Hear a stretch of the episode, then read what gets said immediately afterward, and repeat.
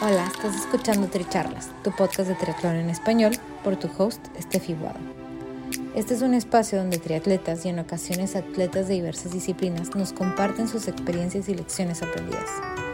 Además, podrás escuchar de expertos y o conocedores sobre temas que te ayudarán a potenciar tanto tu desempeño físico como mental. Nuestro objetivo es que de cada episodio te lleves información valiosa para acompañarte en tu crecimiento de mente, cuerpo y espíritu. Déjate inspirar y ponte a entrenar. Si te gusta lo que escuchas, te agradecemos compartas el episodio, nos sigas y nos apoyes con un rating de 5 estrellas.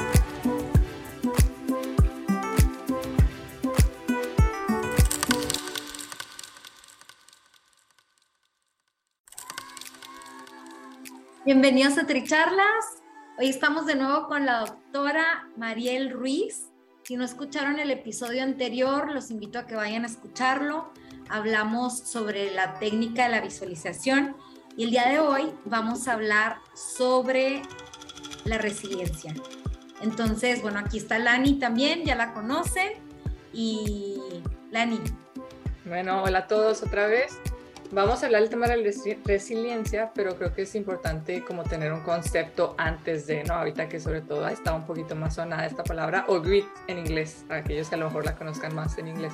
Entonces, Mariel, ¿qué, ¿cómo nos podrías decir qué es la resiliencia? Claro que sí, bueno, eh, creo que lo, lo, dijiste, Lani, es una palabra ahorita que es como hashtag resiliencia, ¿no? Está muy popular.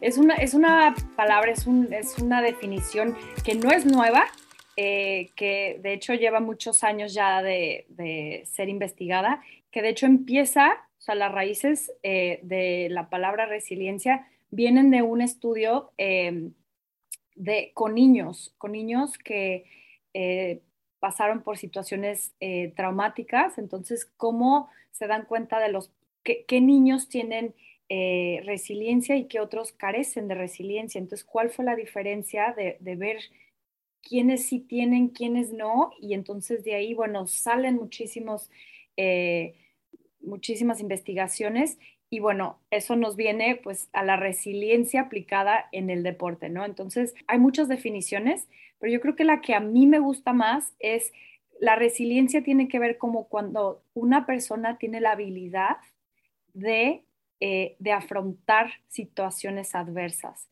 Y con situaciones adversas pueden ser o sea, algo, algo como traumático, puedo utilizar esa palabra, pero algo que, para una persona pudo haber sido traumático, o sea, algo, algo que genere trauma, o puede ser una situación pues muy difícil, muy estresante.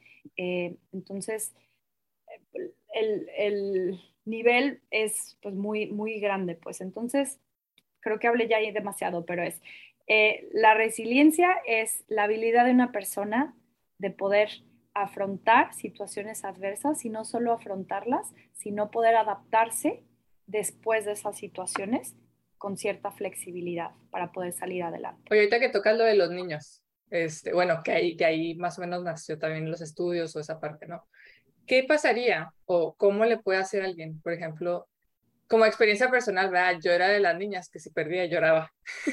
Entonces, o sea, me acuerdo que mi mamá hasta de que sí, si perdías en el juego de mesa, te, o sea, te metías a llorar porque perdiste. O si perdías en el básquet, te metías a llorar porque perdiste. Entonces, este, poco a poco, pues creo yo que, por ejemplo, el, el, deporte en sí en general, el básquet, me fue cambiando de decir, pues a veces pierdes y a veces ganas, ¿no? Y deal with it, así como sabes perder, sabes ganar. Y más bien mis papás era como que, ah, pues a ver, ¿y qué hiciste mal? ¿Qué vas a hacer? O sea, ¿qué vas a hacer para cambiar eso? ¿Qué haces para mejorar? Entonces, a lo mejor ahí mi switch empezó a cambiar. Pero ahorita que veo me acuerdo una compañera del trabajo me platicó que su niño, que le preocupaba porque su niño lloraba cuando perdía. Y lo, me llevé a otro un sobrinito de una amiga, fuimos a jugar fútbol y no me podía quitar la pelota. Y, y volteé a casi el punto de llorar, ni siquiera estaba jugando, pero porque no, pues no era lo que, lo que él creía. Entonces, como papá o como entrenador, si, si en algún momento alguien quiere entrenar niños, ¿cómo, o sea, si te enfrentas a esa situación, cómo le puedes hacer para en vez de como que siento que es un momento crucial para ese niño, lo que le vas a decir, lo que le puedes, o sea, no sé, como que es un momento de o que crece o que va, a tener más motivos para seguir llorando si pierde. Sí, sí, y este es un tema, eh, yo creo que la podría resumir en, en qué tanto estamos expuestos a situaciones negativas. Y la respuesta es todo el tiempo, ¿no? Las cosas no van a salir perfectas al 100%. Y si nos ponemos a pensar en, en, la parte del desempeño escolar, ¿no? O sea, son las calificaciones y luego, no sé si ustedes estuvieron en, en escuelas de clases públicas que fueron súper traumáticas, en mi opinión, porque fue todos los papás y te, es o sea, el, el, lente está en una persona, entonces Mariel Ruiz te puedes parar y si te la sacabas bien, te sentabas, si no, te quedabas parada. Entonces, como estamos expuestos a situaciones negativas todo el tiempo. Ahora, en el deporte, o sea, con niños, eh, pues generaron lo, lo, lo, lo, que a todos les dan una medalla, a todos les dan un trofeo chiquito, bien bonito. Todos participaron, bravo, todos ganamos, ¿no? Entonces, eso hay mucha, hay mucha controversia con ese tema que ahorita sí están manejando los equipos de fútbol de chiquitos, porque es, pues, participaste, ¿no? Pero si nos ponemos a pensar quién participó, quién le echó ganas, quién realmente tiene las habilidades, y hay otros que nomás van, o sea, de cotorreo o, están ahí porque los están forzando a jugar un deporte. Entonces, ahí yo creo que la, la parte de, de, los padres y de los entrenadores viene con el aprender, el enseñarles a los niños que vamos a perder muchas cosas en nuestra vida, muchísimas cosas. No vamos a tener todo lo que quisiéramos, ¿no? Entonces, yo lo que hago con, con los niños eh, o con deportistas que son muy pequeños es cuando pierden, es dejar que expresen sus emociones, ¿no? Están llorando, bueno, ¿por qué estás llorando? ¿Qué está pasando? ¿Cuál es la emoción que sientes? Porque un niño puede sentir enojo, puede sentir tristeza, puede sentir frustración y es entonces expresar esa parte. Número dos, normalizarlo y decir, claro, pues yo también estaría triste, yo también quería que ganaras, yo también quería que... Entonces es eh, que dejen expresar sus emociones, normalizar. Y la tercera yo creo que es como la, el aprendizaje, ¿no? Bueno, ¿qué aprendiste? ¿Qué vas a hacer el próximo partido? ¿Cómo puedes eh, mejorar esta parte que a lo mejor no te salió bien hoy, pero la próxima vez, ¿qué puedes hacer tú? ¿no? Entonces es ya generar como un plan de acción para lo que viene. Em, no sé si eso contesta tu, tu pregunta. No, sí, creo que está súper, digo, porque a veces como que te friqueas y lo, bueno, pues ya, que llore, ¿no? Pero no, no le sigues y creo que al menos si alguien tiene la intención de hasta, pues no sé, hasta puede ser un entrenador de teatro, no, sí. Siento que cuando estás tan metido en el deporte, como tu estilo de vida, lo que quieres como compartir, ¿no? O sea, que todos compartan ese sentir, esa salud, eso. Entonces a veces, pues está padre hacerlo con niños. Pues si te enfrentas con eso, también está bien saber cómo manejarlo y, yo sé que empezamos a hablar de niños, pero eso lo podemos cambiar inmediatamente y transferirlo a los adultos. ¿Cuántas veces no vemos como que nos guardamos las emociones porque qué van a pensar y me va a dar pena? No, hacer exactamente lo mismo. Bueno, ¿qué sentiste? hasta preguntarte a ti mismo, ¿no? Bueno, pues no sé, me sentí triste y me sentí como no sé, puede ser avergonzada, me sentí enojada, que es lo mismo, o sea, es, es identificar la emoción, eh, valor, o sea, normalizar y luego es, bueno, ¿qué, ¿qué, me salió bien? Porque siempre hay cosas que hicimos bien, pero obviamente las que ganan son las cosas que fallan, o sea, las cosas que salieron mal o que, que no, no nos fue muy bien. Entonces, también lo podemos hacer, bueno, con adultos, ¿no? Y, y con los coaches en, en, triatlón a nivel de, pues, de adultos o de preadultos, que son los adolescentes también, hacer ese tipo de, de, de, reencuadre, ¿no? Ok, hay que ver qué más hay ahí. Y aquí tengo que hacer un paréntesis porque la doctora hizo su tesis en el tema de resiliencia, entonces la vamos a explotar, ¿no es cierto? vamos a, vamos a, a nutrirnos de este tema, este, porque aparte lo, lo viste, muy, o sea, tu tesis fue muy directa a, este tema de, de, los deportistas, ¿no? De la resiliencia en los deportistas. Entonces, cuéntanos un poquito de, de, de cómo viste esto y, y, qué, y, qué, fue lo que, lo que fuiste viendo en tu tesis. Sí, sí. Bueno, sí, qué, bueno. No sé si voy a volver a hablar o a ver, a ver mi tesis porque fue muy larga, pero me encanta hablar de esto. Entonces, de cierta manera voy a seguir hablando, entonces hay que honrarla. Eh, lo que investigué, so, entonces, fueron deportistas de alto rendimiento. Entonces, yo quería investigar si los triatletas, si había alguna diferencia entre triatletas, ciclistas, nadadores de aguas abiertas o eh, corredores de, medio maratón para arriba hasta ultras. Entonces, investigué niveles de resiliencia, niveles de optimismo y niveles de, eh, autoeficacia. Entonces, lo que me di cuenta es que todos los, deportistas de alto rendimiento tienen niveles elevados en los tres eh, factores que estuve buscando, lo cual pues habla de que los deportistas de alto rendimiento o de, de, ¿cómo les digo? O sea, endurance sports, que son, que son todos los... Alto rendimiento. Sí, eh, ya tienen ciertas características que han desarrollado. Esa sería ya otra investigación, ¿no? ¿Qué es lo que los han llevado a tener ese tipo de, características o de niveles elevados? Y yo puedo, puedo decir, ¿no? Y ustedes también pueden, eh, pueden generar ideas. Eh, yo creo que es la, la, capacidad de, de, hacer diferentes roles cuando estamos entrenando, ¿no? entonces puede ser eh, hija, mamá, esposa, estudiante, profesionista, y luego vas a nadar y hacer el tipo, tu, actividad. Entonces yo creo que manejar ese tipo de, horarios no requiere de ciertas habilidades de organización, este, de compromiso, de disciplina, y todas esas son características que en algún momento se han investigado con resiliencia. La otra cosa que investigué que se me hizo padrísimo fue que el optimismo y la autoeficacia son factores determinantes que te van a ayudar a ser más resiliente o tener mayores niveles de resiliencia. Entonces, viéndolo eh, en separado, si yo tengo una mentalidad optimista de yo confío que las cosas van o pudieran eh, salir bien en el futuro, y eso es optimismo. Y la autoeficacia, yo confío en mis habilidades. Eh, esas dos, teniendo esas dos mentalidades, te van a llevar a mayores niveles de resiliencia. Entonces, la resiliencia, como dije al principio, es como cuando me enfrento con situaciones adversas y que son adversas y negativas. Y no solo eso, pero es cómo eh, te adaptas después de esa situación que hay cierta flexibilidad de salir adelante, pues. Ok. Oye, Maril, ¿y cómo puede alguien crecer en resiliencia? O sea, ¿cómo desarrollas esa parte?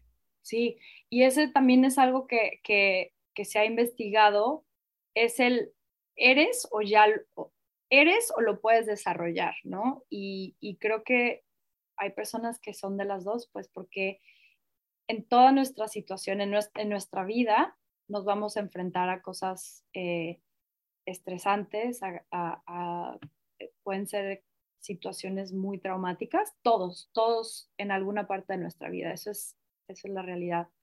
Pero porque hay unas personas que salen adelante y hay otras personas que les cuesta más trabajo en afrontar ese, ese tipo de situaciones. Eh, muchas personas ya lo traen, que es lo que investigaron con los niños, porque hay unos niños que sí y otros que, que no.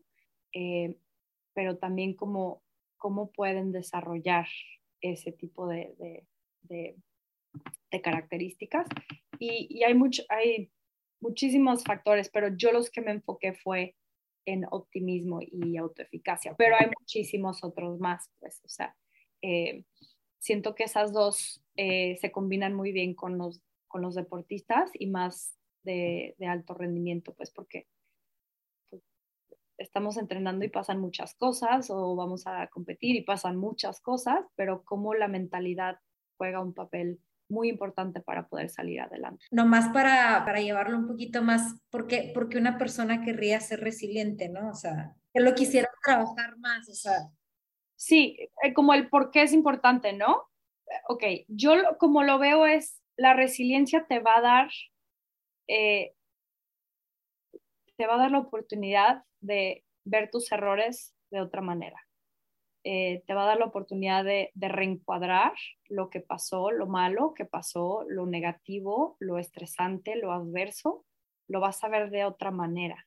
en vez de decir fue mi culpa o todo es un fracaso, ya para qué, eh, no sirvo de nada, eh, tipo, muchísimos ejemplos de qué, qué pudiéramos pensar cuando algo pasa, cuando tenemos o estamos practicando eh, ciertas características que nos van a, llevar a ser más este, resilientes, nos vamos a, vamos a reencuadrar esas experiencias de otra manera.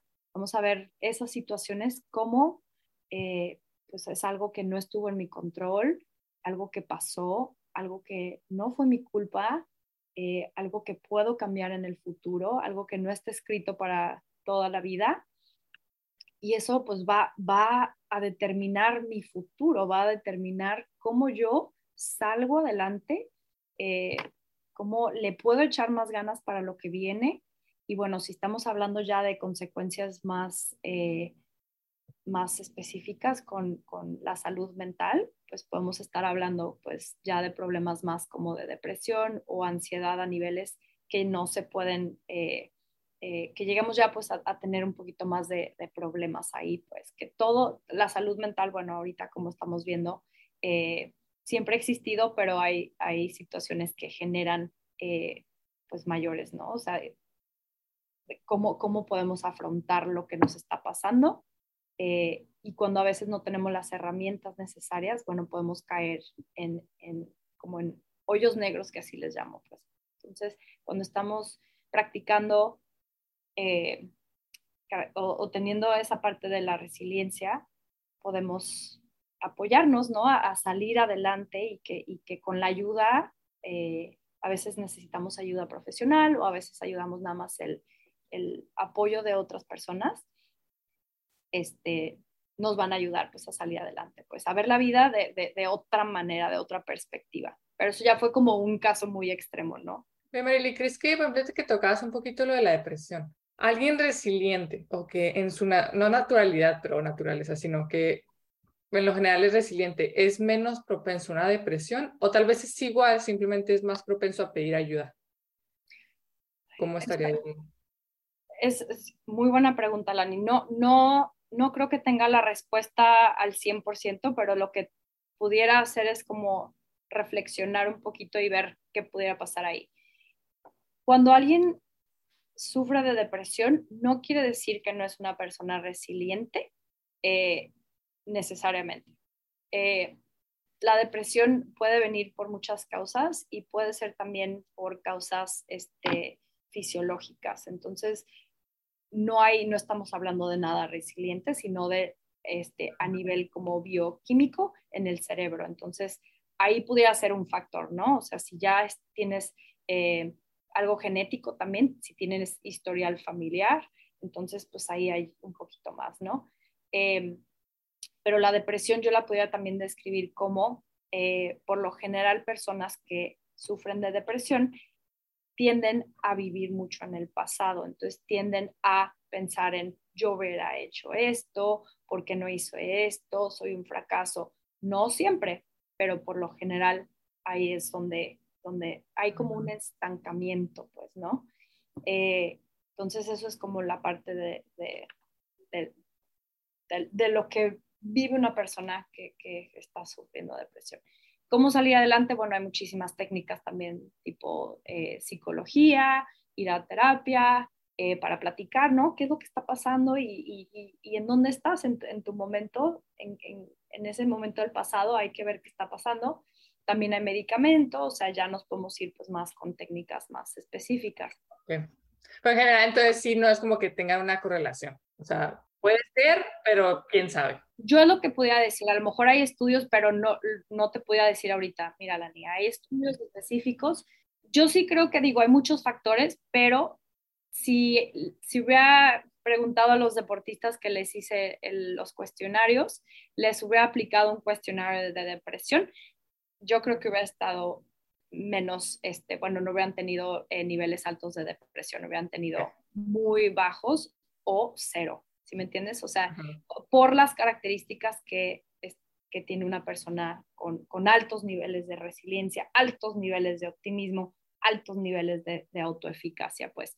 Y ese tipo de situaciones o de características no las tiene una persona que está sufriendo con depresión. Pues, Estamos viendo que, que, los deportistas de alto rendimiento, casi que por estar en este mundo, ya nos hacemos como que trabajamos esa resiliencia y, y bueno, dentro de eso lo podemos también transferir a otras áreas de nuestra vida y luego por ahí nos comentabas este, que también es algo que, por ejemplo, nos puede ayudar para salir de lesiones o salir de otras experiencias este, que, nos, que, que no son buenas, ¿no?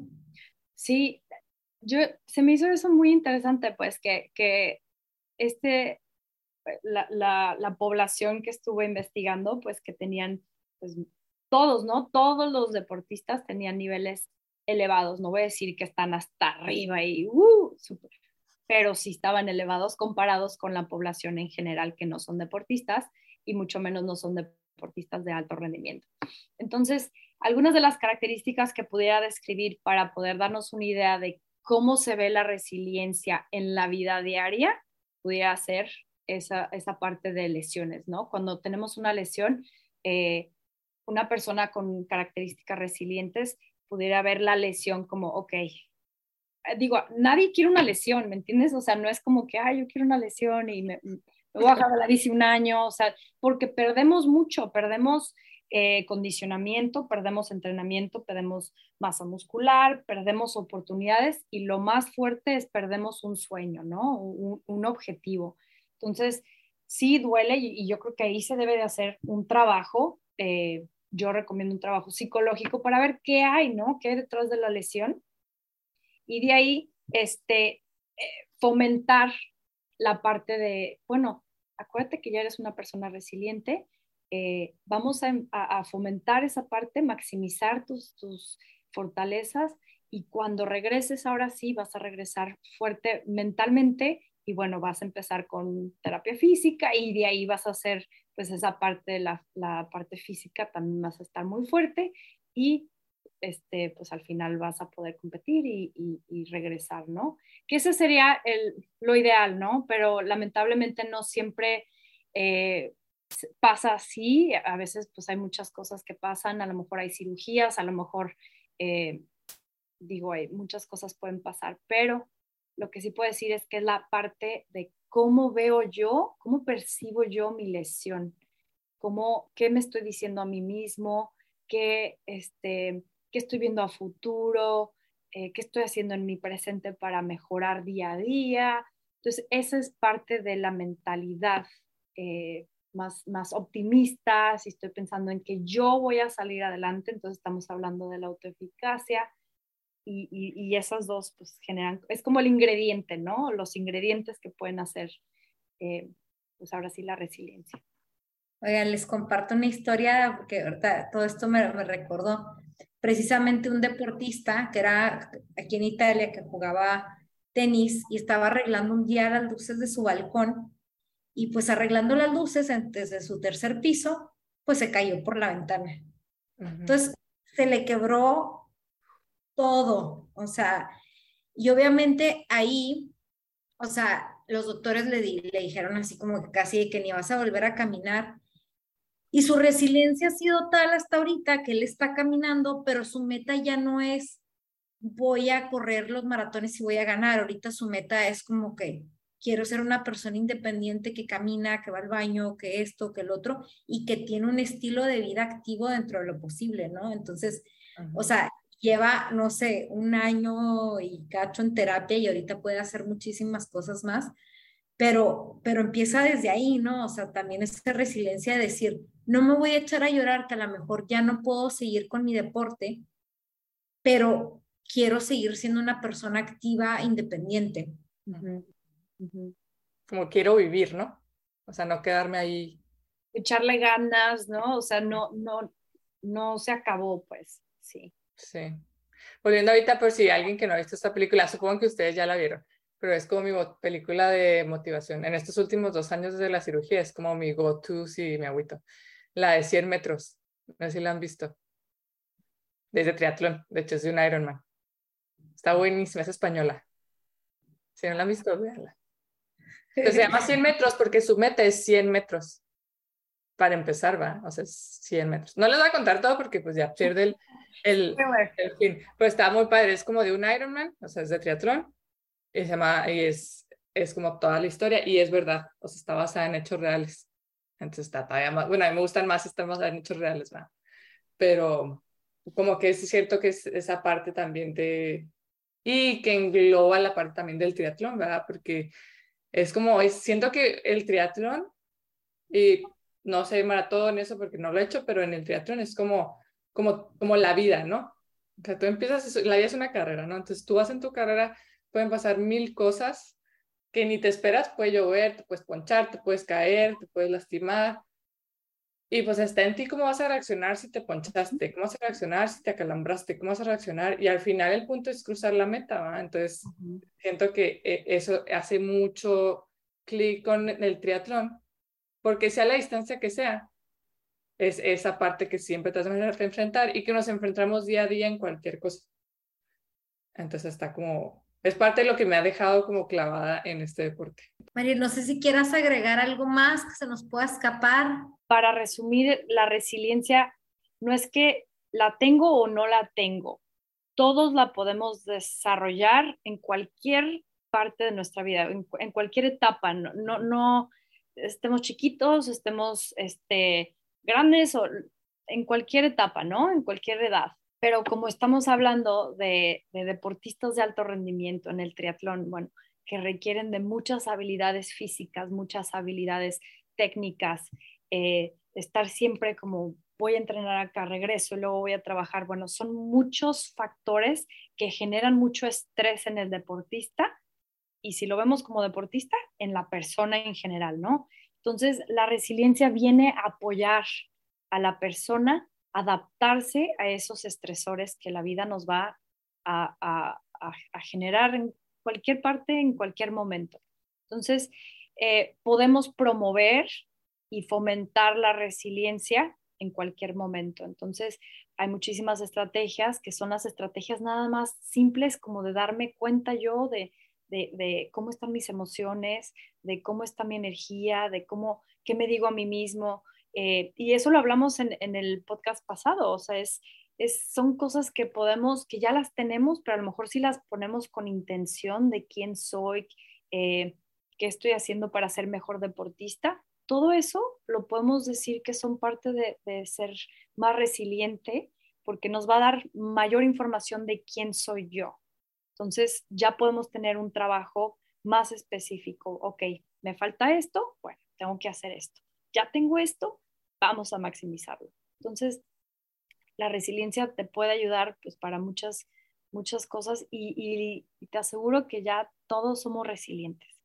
Todos somos resilientes de alguna forma u otra. Eh, y eso se ve, en, se ve en prueba cuando vienen situaciones muy fuertes, como una lesión, como un accidente. Ahí es donde decimos, híjole, ¿no? ¿Qué, pasa? Y pues es ahí qué está en mi control, qué no está en mi control, qué puedo hacer para salir adelante, cómo me puedo adaptar a esta nueva vida, a esta nueva situación, pero no darnos por vencidos, creo que también podemos hablar, ¿no? Lani, dijiste el grit, eso es, eh, también lo decimos como mental toughness, ¿no? Como somos fuertes mentalmente y eso pues viene con estar expuestos a cosas feas o cosas fuertes en la vida, entonces nos hacen más fuertes como deportistas, como personas. En resumen, yo sí podría decir que los triatletas y todas las personas que estamos en este deporte y en este ambiente tenemos resiliencia de una manera u otra. Pues muchísimas gracias. Aquí cerramos este episodio y, bueno, los, los invitamos a, a, seguir también a, a la doctora Mariel y que sigamos explorando otros temas. Por aquí de repente la volvemos a invitar para un nuevo episodio. Entonces, pues bueno, esperemos que aprovechen mucho esta información. Mariel, bye. Bye. Gracias por ser parte de esta comunidad de atletas inspirando atletas. Este espacio es traído a ustedes en colaboración con Ojana Triathlon, donde atletas de todo tipo nos comparten sus experiencias y lecciones aprendidas a través del deporte. Los invito a suscribirse al podcast y ponerse en contacto conmigo a través de la página en Instagram de Tricharlas. donde me pueden dar sus comentarios, sugerencias, si conocen alguna persona que tiene una historia para compartir con nosotros. Y estamos en contacto.